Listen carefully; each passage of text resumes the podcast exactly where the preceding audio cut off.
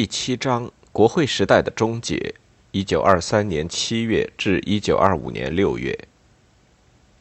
一九二三年六月二十三日，浙江军务督办卢永祥通电欢迎国会到上海知县。但就在军人政客们一再表示欢迎国会南下的同时，上海总商会也召开会员临时大会，通过四项议决案：一、否认现在北京非法摄政内阁。不承认曹锟有候选总统资格。二，通电全国军民长官，维持地方秩序，加以保护外人，大局问题听候人民解决。三，现在国会不能代表民意，不能认为有效。四，关于以上种种问题，组织以民治委员会继续讨论进行方法。六月三十日，上海民治委员会成立。为这个浑浊黑暗世界带来最后一点微弱的韶光书气。尽管他们不能阻挡国会到上海开会，不能从法律上推翻这个国会，但他们已经发出了自己的声音。正因为有民间社会的存在，才令人不致窒息而死。离京议员推举参议员张世钊、吕志颖及众议员楚辅成、田同先行到上海筹备一切。租下上海县西城外斜桥湖北会馆做两院的议场，议员们陆续从天津汇集到上海。即七月中旬，据楚辅成报告，在上海报道的议员实数三百一十七人，已领会费两百八十八人；在天津已决定赴上海的三十七人，东北三省以来的议员六十三人，只要再从北京。多来一百多位议员，人数即可过半，可以合法开会。不过，到了上海的议员，有些人领到钱以后又返回了北京，也有一些各散东西，回老家的回老家，游山玩水的游山玩水。国会能否在上海正式开会，依然是未知之数。七月十四日，国会在上海湖北会馆举行一户集会式，二百多名议员出席。章太炎也作为嘉宾出席，由年纪最长的林洪寿老先生任主席。会议发表对内和对外宣言，宣布疑似议员人数足够法定及正式开会。流经议员限于强暴，既有议案不生法律效力。北京五人如有假借政府名义与各国订立任何条约，磋商各种借款，五国会概不承认。会议期间，突然有几十名民巴议员在林月的率领下冲到会场，高呼绝不承认黎元洪为合法大总统，令会场一度混乱。刘楚香急忙劝他们：这次同人南下，原为拆曹锟大选之台而来，而拆曹锟大选之台，当然以北京国会民六议员为主体。如果改为继续广州国会，则流经议员就有借口不来。既然民六、民八议员在反对曹锟大选这件事上宗旨相同，何妨为国牺牲，勿争此席，致误国事？董坤营议员继续发言，称同人南下，横为讨贼戡乱。无论民六、民八议员，都是心在国家，当然合作。心在国家这种话，在这个场合听起来格外滑稽。民八议员焦义堂也说。南下是为救国会、救议员人格。五人开标在讨贼，明六能讨贼，五人应从明六；明八能讨贼，则五人应从明八。孰故生枝节障碍讨贼者，即为公敌。但谁能讨贼？明六说自己能，明八也说自己能。这话说了等于没说。明八议员本来不承认黎元洪是合法的大总统。黎元洪被逐，对他们来说根本不是什么法律问题，但民巴议员又是反对直系的。现在直系驱逐黎元洪，他们应该站在哪一边，让人左右为难。不过，由于北京与上海的议员人数势均力敌，要凑足法定开会人数，这批本来切身为民的游魂野鬼，反而成了奇货可居。他们也就凭着这种有利地形，在国会不断兴风作浪，挑起法统之争。而最后的解决办法尤为奇特，竟然是民巴议员每月公费照给，但不用列席会议。果应了凡用钱能解决的问题都不是问题一语。刘楚香在《癸亥政变纪略》一文中记述，因此法统之争迭于林月及民巴分子协商千言未决，内部渐有破裂。而北京吴景莲等亦以上海开明八国会为辞，删祖于南下之议员，而拜金议员亦唯利是图，仅到天津骗取旅费，复到沪赚取月费，踪迹飘忽，来往无定。船已经快沉了，船上的人还在为谁该坐头等舱，谁该坐二等舱争得你死我活，持土残烛，犹内讧不已。寻为可悲、可恨、可叹。表面上看，大家都很慷慨激昂、义正辞严，和当年讨论善后大借款、讨论袁世凯违法时没什么两样。但稍具历史眼光的人都已意识到，中国第一波的民主实验千回百转，到了今时今日已临近尾声。汤怡指出，国会南迁后面临三大问题：一是国会本身问题。二是制定宪法问题，三是总统问题。国会本身问题的提案包括补选第三期常会延长任期案、延长众议院任期一年案、改选参议院议长案。制宪问题的提案包括中华民国宪法案及其实行负责、改正大总统选举法案、其他重要法案。总统问题者需解决总统任期。应依民国二年国会议决先选总统后议宪法一案之手续行之，则现任大总统应于一九二一年任满。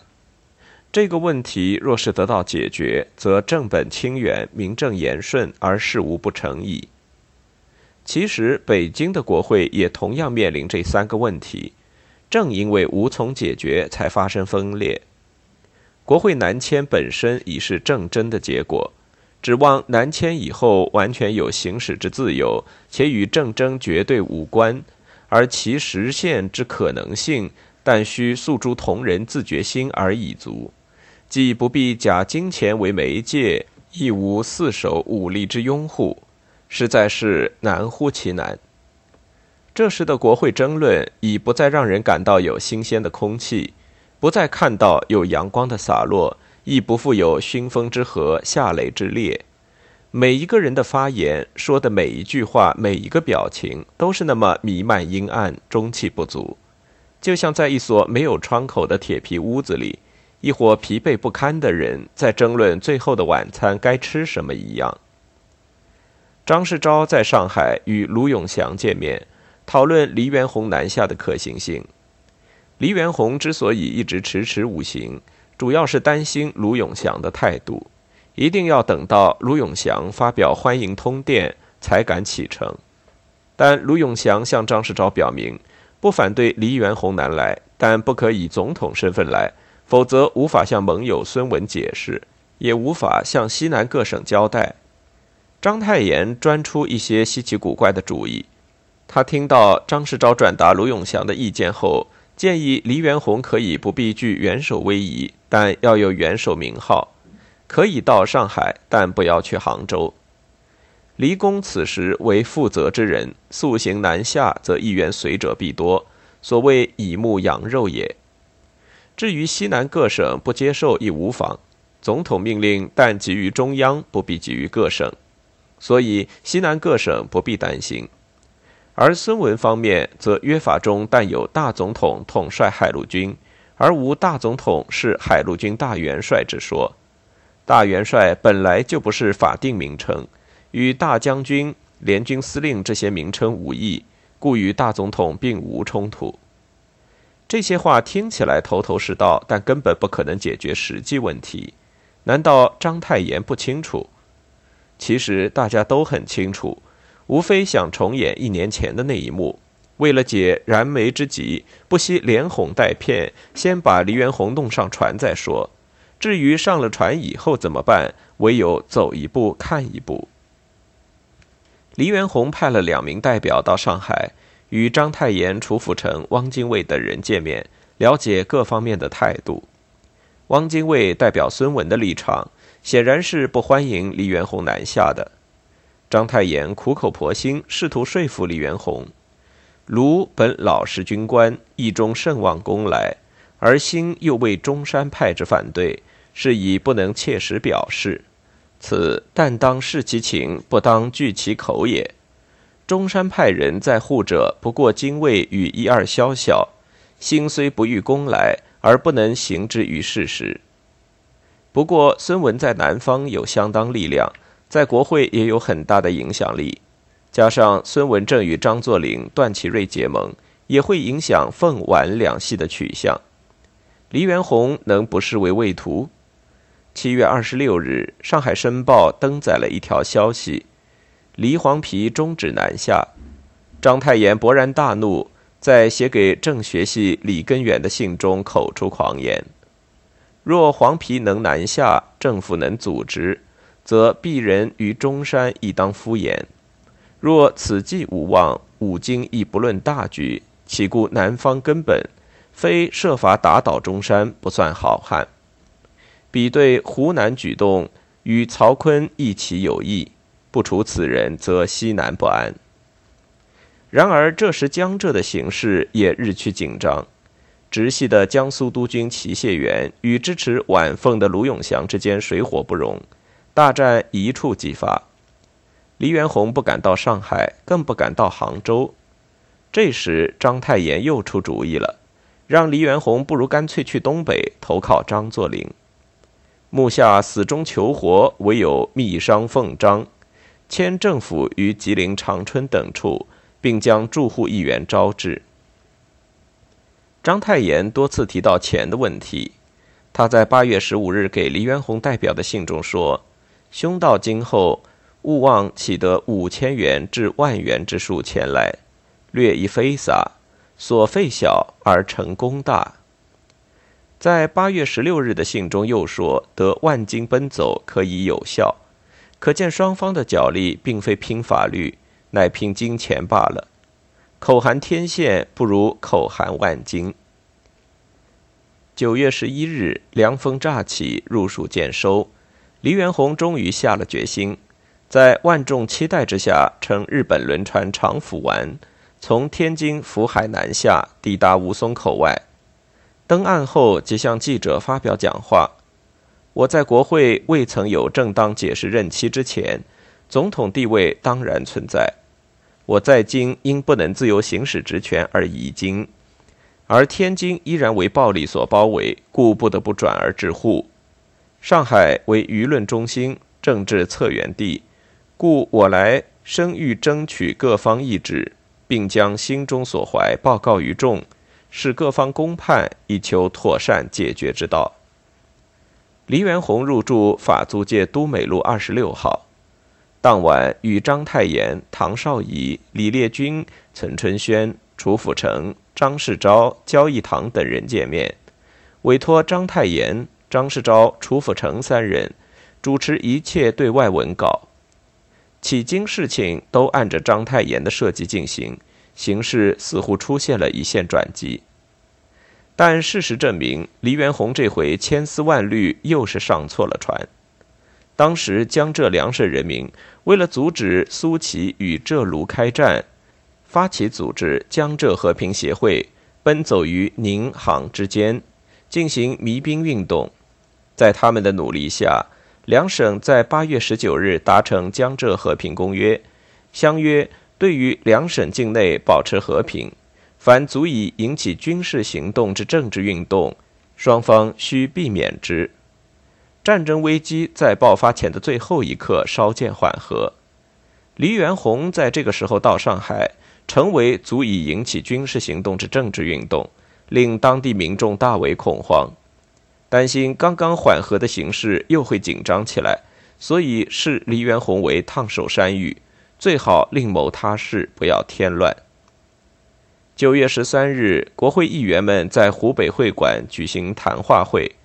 本来黎元洪准备出席会议，报告自己南来的宗旨，但他还没到会场，张继已先在会场发难，大吼大叫，震动屋宇，隶属黎元洪的种种罪状，声明：今后国会文件中若再称黎为大总统者，绝对不承认。他指着会场中的总统席，厉声说：“现在中华民国没有大总统，国会中所设大总统席应当撤去。”楚辅成一看这架势，情之不妙，赶紧派人通知黎元洪不要到会场，以免受辱。黎元洪本已出门，吓得掉头回家。事情闹成这样，许多人为黎元洪这位忠厚长者不值。自始至终，他都是各利益方手中的牵线木偶，为打鬼借钟馗而已。至于他个人的生死荣辱，根本就没人在乎。一直为此事奔走的张世钊慨切独身，他写了《沈同事论》一文，一书心中所感。昔惠子有言曰：“往者东走，主者亦东走，其东走同。”其所以东走者则异，故有同事者不可不审也。同事，在今之新流行语曰合作。自北京政变以来，合作之声，原名而憋硬，盖已无处不闻。黄皮南下，合作似由空谈，渐趋事实，不得为非进步。然以三日间之情势推之。仿佛各方均有所不满，而又不能了然其所以不满者何在，或即了然而不肯明言。前此合作合作云者，今则别以状此之而曰合作难，合作难。惠子所称东走同意之欲，不幸谈言微重。历史的聚光灯终于落在了曹锟这位布贩子出身的天津人身上。曹锟出身寒微，性格憨直，就像孩子一样，看见别人有什么好玩具，他也想有。有一年，他请京剧名伶梅兰芳到保定演戏，那时保定还没有汽车，曹锟坐马车迎接。据料梅兰芳开着私人汽车来，同行的一个伶人也有自己的汽车，令曹锟艳羡不已。梅兰芳演完戏，与曹锟一忆而别。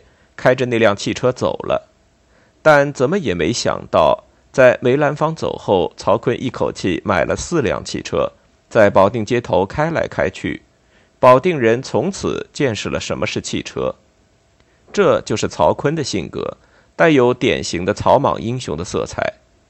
如果问他当总统有什么好，也许他答不出来。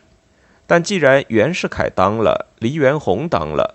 冯国璋和徐世昌都当了，为什么他不能当一当？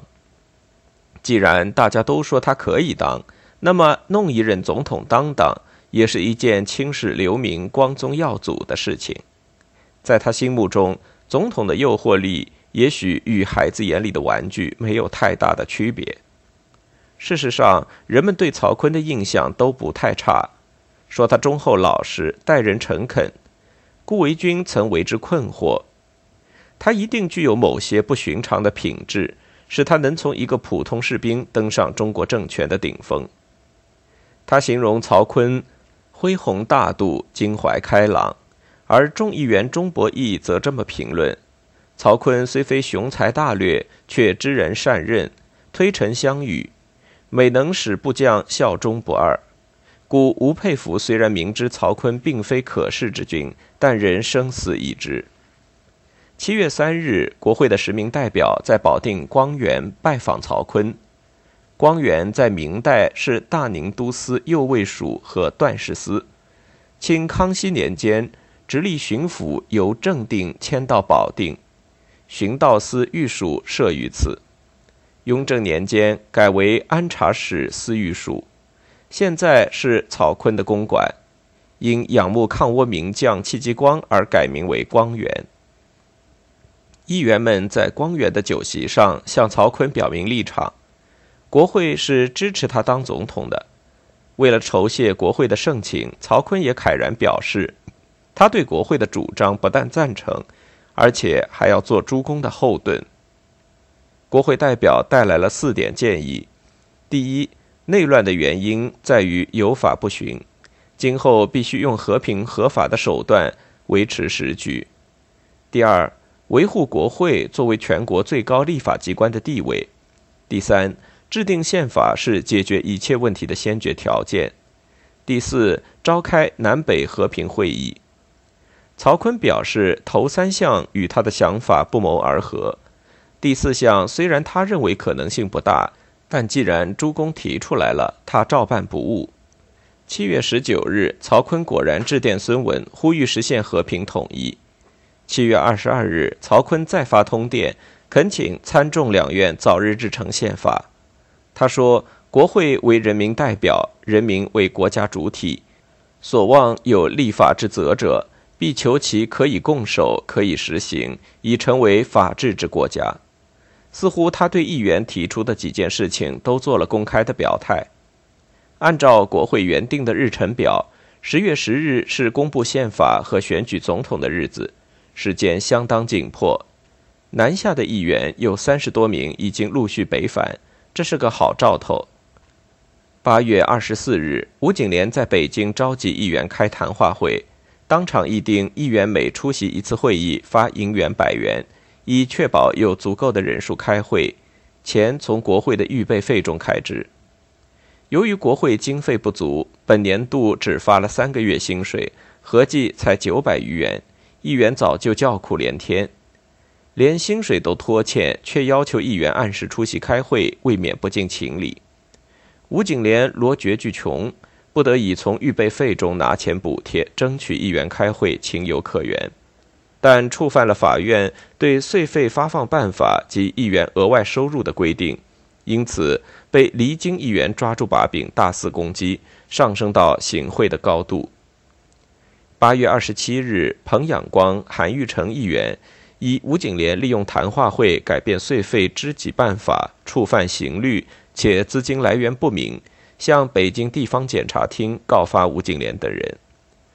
曹锟的选举经理人是他的胞弟曹睿，内务总长高林卫，直隶省长王成斌。山东省长熊丙奇等人。九月二日晚上，熊丙奇邀请两院议长、副议长和全体议员到干石桥一百一十四号俱乐部聚餐，这里已经成为曹锟大选的总部。熊丙奇对议员们说：“总统的位置已经空了好几个月，但凡法治国家的组织、行政与立法机关，都负有同等的责任。”每当国家发生危机的时候，双方都应该通力合作。现在国家的命运已到千钧一发的紧急关头，请在做立法、行政两机关的中间分子握手一堂，开诚布公，共同研究一个维持时局的办法。维持时局必须使立法机关有维持时局的机会。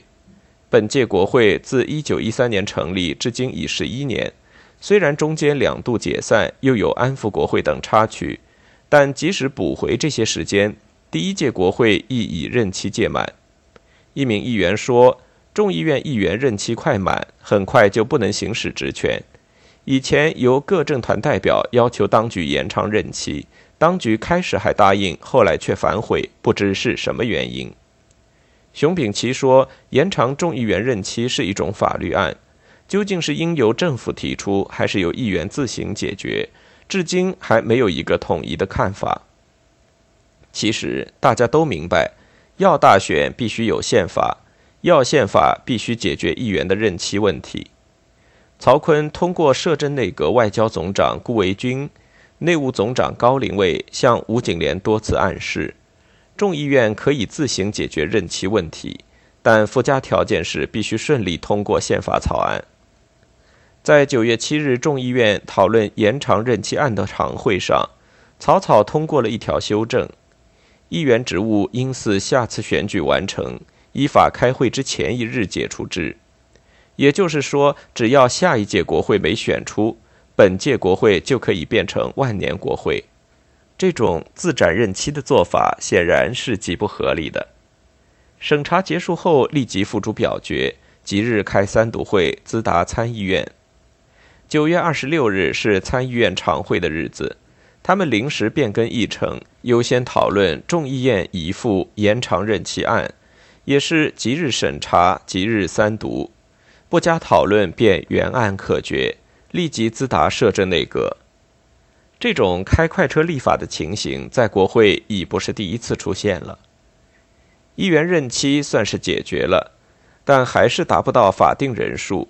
据议员揭发，九月十日开总统选举预备会，两次推迟开会时间，仍然不足法定人数，又再延长三十分钟，直到下午三点，吴景莲含混其辞地称有四百三十六人签到，已足法定人数，宣告成会。其实有一些没出席的议员被冒签了。众议院秘书厅一位科员事后向吴景莲辞职，揭出当天预备会实际到会四百二十一人。法定人数问题让吴景莲大为头痛，他一再对议员们说可以出席，但不选曹。这本来是不言而喻的事，完全没必要为了不选曹锟而离京。叶夏生议员也怂恿国民党议员出席选举，投孙文一票。他明知孙文不可能当选，无非是为选举会凑人头而已。九月十二日开总统选举会，签到议员四百二十二人，距离法定人数还差一百五十九人，又宣布延时开会。但左等右等还是不足人数，许多人不耐烦了，开始骂骂咧咧，会场内吵成一锅粥，最后一哄而散。众议员钟伯义也是直系极力拉拢的人物。据他说，总统选举日期已经，推动选举之金保方面人士一行交集，竟出诸汇购选票之下策，每票五千元。至议员中之有影响力者，如能多拉几票，则另有馈赠。虽然钱不是马上给现金，而是先存入指定银行，开出支票。曹锟当选后才能兑现，如不能当选，则废纸一张。但人人都知道曹锟当选已成定局。当时议员月薪为三百二十元，还常常被欠薪，所以五千元的吸引力相当之大。钟伯义说：“五千元之数，就当时情形言，为数不小。如再能拉拢数人，则所获津贴更丰。”而其最高明之方法，莫如任令国会议员自由出入北京。于是，北京、上海两处领款者有之，赴京沪以后再遣返北京投票者有之，领汇款而未投票者有之。但此等仅为极少数分子，多数议员均入其构中。他感慨万端地说：“盖颠沛流离、饱尝困顿之余。”而人能不变节操者，称难易哉。甚至号称进步、号称坚定的国民党议员也纷纷受贿。即以乡省议员而言，四十人中均具贿选者不及三分之一。由此可见，拥草策略之效果。金钱魔力之无远弗届、无孔不入，实在令人不寒而栗。九月十五日，楚辅成、汤仪等四百八十三位离京议员联名通电，痛斥留京议员：似此行贿作弊，白昼公行，情真罪确，此而可忍，不特廉耻道丧，使人心全死，国何以立？丁世义不愿同流合污，愤然辞职，携家眷回归故里，写了一副对联贴于门上。四十岁已无闻，到此日况将半百。五千元真可惜，从今后不值一文。贿选告成后，他被直方逮捕入狱，至一九二四年冯玉祥发动北京政变，曹锟被囚，才重获自由。选举买票历届都有，但一年比一年严重。以前因为政治风气还比较清明。人们对自由、民主、公平、公正这些基本的政治伦理还抱有寄望，即使有越轨违法行为，也都归咎于制度初创，人们不了解法律，不熟悉程序，以为假以时日会慢慢好转。但事实却把人们的善良愿望彻底粉碎，政治沦落到这种地步，行贿买票居然成为普遍现象，究竟是什么原因？魁诸事实，这是大家一手造成的。每一个政客、议员，人不分党派，地不分南北，无不是扛着锄头、铁锹来，亲手参与拆毁了代议政治大厦的工程。他们是领了牌照的拆迁队。国会堕落的速度以研究系失事为转折。梁启超退出政治，汤化龙遇刺身亡后，便如汽车空挡下坡，越行越快，不可遏制了。当议员们以国会的名义违法，搞什么非常国会，什么安抚国会，什么明六明八之争，自我释法、自我授权时，当他们以议员的名义分裂国会，动辄互殴，动辄流会，动辄离京，你不承认我，我不承认你时，祸根已经埋下。所以，楚辅成、汤仪等议员义正辞严地谴责贿选时，应该先扇自己几个耳光。国会烂到今天这个田地，你们逃得了干系吗？